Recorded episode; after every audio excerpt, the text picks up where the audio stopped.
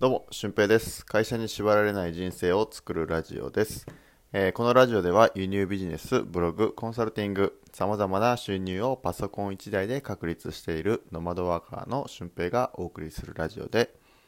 えーノウハウや思考方法についてお話ししていきます。えー今回は内通者とつながれというテーマでお話をしていきたいと思います。えっ、と、知り合いをこう辿っていくと、えー知り合いの知り合い、知り合いの知り合いというふうに、えー6人こう知り合いをたどるともうつながらない人はいないというくらい、えー人とのつながりの中で得られるものって大きいんですよね。うん、だから6人つながれば誰にでも会えるなと思ったら、えーそのつながりを利用しない方法ってないじゃないですか。うん、例えば自分が女優さんに会いたいとなった時に、えー、新垣結衣さんに会いたいとなった時に、えーこの俊平のままこう会いたいなと思って発信しても多分一向にこう会うことってないと思うんですよね。テレビ関係でつながってるわけでもないしうんそうですね。なんか有名なわけでもないし、うん、絶対つながらないと思うんですけど友達の友達とかこう知り合いの知り合いをこう辿っていくともしかするとあの友達の友達の友達ぐらいでつながるかもしれないですよね。うん、でそうなったら、あのお話しすることくらいはまあできるかもしれないですよね。うん、かもですけど。うんっていうふうにこう内通者がいれば、まあ、知り合いですね知り合いがいればお話が早いということが、えー一応にしてあるんですよね。うん、輸入ビジネスにしてもあの今からメーカー取引をこうやっていくんですけど僕は、うん、その中で、えー知り合いがもしできれば、えー話が早いですしそういう知り合いを作るために展示会とか行ったりするんですよね、えー今回は僕は行かないですけど東京ギフトショーとかそういうもので、え営業さんとつながっていればもしかしたら新しい商品が出た時に声をかけてくれるかもしれないとか。まあ、そういう、えー内部とのつながりがあることによってお話は、えー早く進んでいきます、うん、だからこう今ビジネスを始められた方とか、うん、開業間もない方っていうのはそのつながりがなく自分の力だけでやろうって思ってる方も多分たくさんいると思うんですよね、うん、僕も結構そっち派で自分の努力でなんとかなるんならえーなんとか自分でしてやろうと思ってはいるんですよね。基本的に、うん、でもこう知り合いが増える中であこれやったら面白いなとかこの人巻き込んでやるともっと面白いことが起きるかもって思って、えーつながりをやっぱり大切にしています、うん、で簡単なこう例を挙げるとですね僕インスタグラムでゲストハウスの発信をしてるんですよ。でこのラジオの発信もしててえーまあ、別のアカウントでゲストハウスの、えーアカウントを持っているんですけどその中でこう地域の人とつながったり何々市何町の人とつながったりうんと僕がこうなんか T シャツのデザインを作りたいなと思ってたところに、えーデザイナーさんとつながって実際にこう作って僕のデザインで T シャツを作っていただくこともできたんですよね。うん、しかもデザイン料タダですし、うん、普通に作品とか販売してる方なんですけど、えーまあ、僕のインスタグラムを見てくださってデザイン料はタダで、えー作ってくださいました。でそれがまあ昨日届いて嬉しいんですけど、うん、で今もちょっと来てるんですけど、うん、まあそういうふうにこ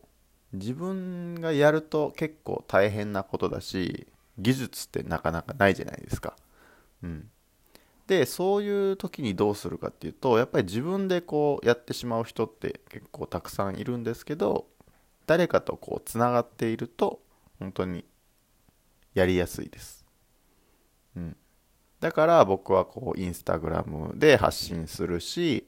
えーブログもそうですよね。一からこう輸入ビジネスをやりたいですっていう人をこう街中で探すよりもインターネット上で僕がえーまあ、ブログというこうお店ですねお店をポンとこう出しておくことによって勝手に訪問してくれて、えー勝手に商品を買いたいですっていう風になってくれるわけですよねで、これは別にブログとインスタグラムだけじゃなくて、ツイッターとか、えー、YouTube とか、まあそういうのも同じだと思うんですよね。うん。あのー、街中でチラシ貼ってるのと同じ感覚で、えー、インターネット上に自分のチラシを貼っておくとか、まあそういう感覚でいいと思うんですよね。で、えー、まあ昨日から、ちょうどオンタイムで昨日からなんですけど、まあツイッターをちょっとね、もうちょっと頑張ってみようかなということで、まあ次回の配信でもツイッターのことについては、えー、お話ししていこうかなと思うんですけど、うん、まあもう一個、こう、ツイッターを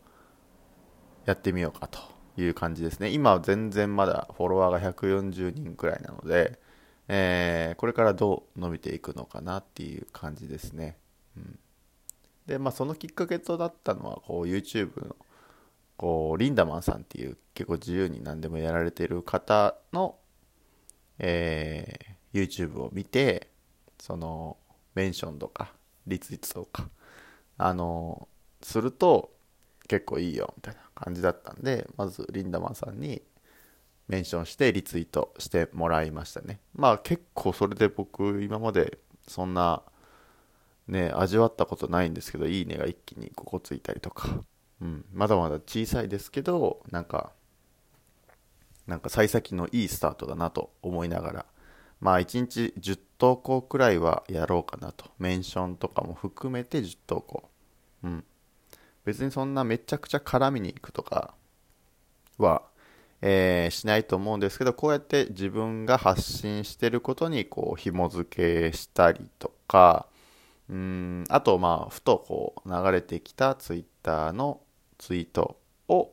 あのリプしたりとか、まあそういうふうなことをやっていこうかなと思います。あんまりこ